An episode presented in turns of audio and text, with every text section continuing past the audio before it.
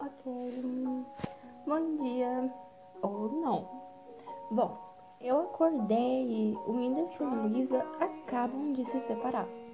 Não sou de falar de famosos, não acompanho muito, mas esse episódio vai ser sobre relacionamento. Então, vamos lá.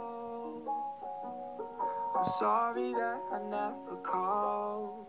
Often I get exhausted trying. Bom, no Instagram dele, do Whindersson, ele escreveu: Nós dois sempre fomos um casal inspiração para muita gente. Sabemos o peso que temos na vida de muitas pessoas. Eu achei interessante isso e pensei: as pessoas se baseiam muito nos influencers digitais é, para ter uma vida e para ter um relacionamento. Não estou dizendo que é errado se basear em alguém para construir uma parte da sua vida. É sempre. Mas que é sempre bom fazer as coisas do seu próprio jeito, entende?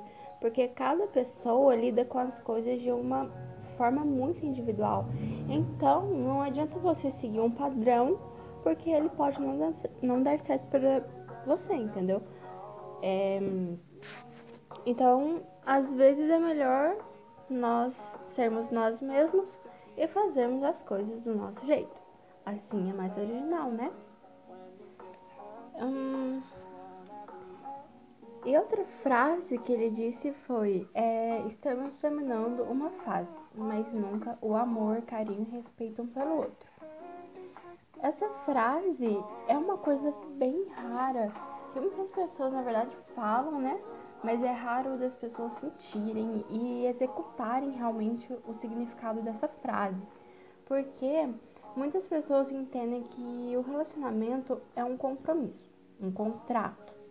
É uma coisa que é fechado ali é só para isso. É um contrato, você tá com a pessoa e a pessoa te dá amor, carinho em troca e você dá mesmo para ela.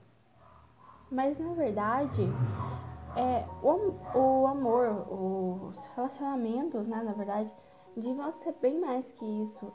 É, devia ser a troca das boas energias, dos momentos ruins também e do apoio, né, que é bem importante numa relação.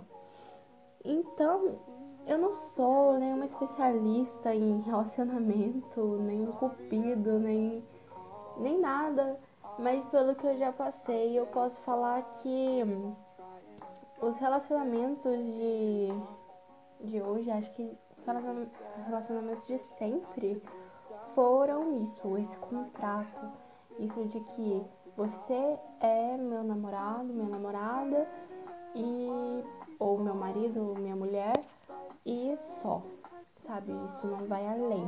Mas o, o que o Whindersson escreveu lá achei muito interessante porque ele foi além.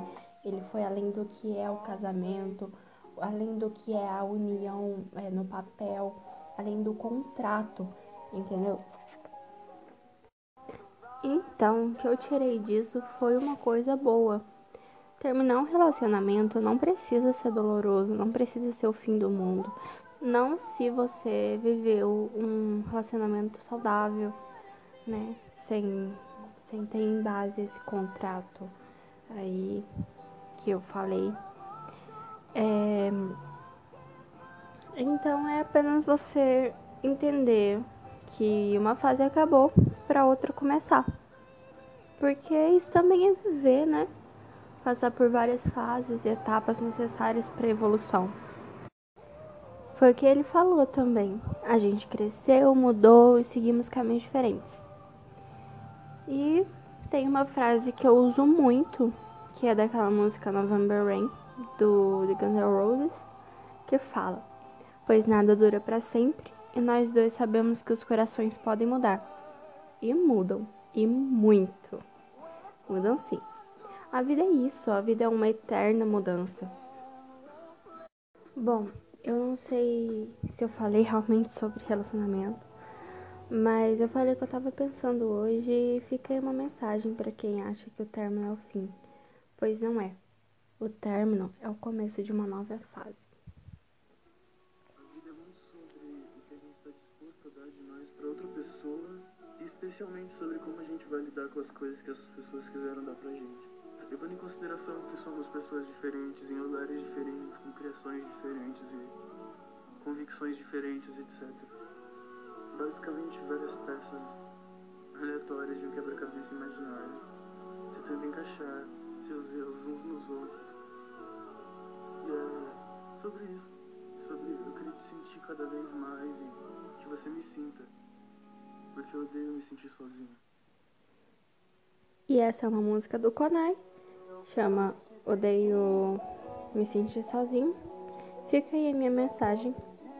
E um bom dia a todos aleatórios.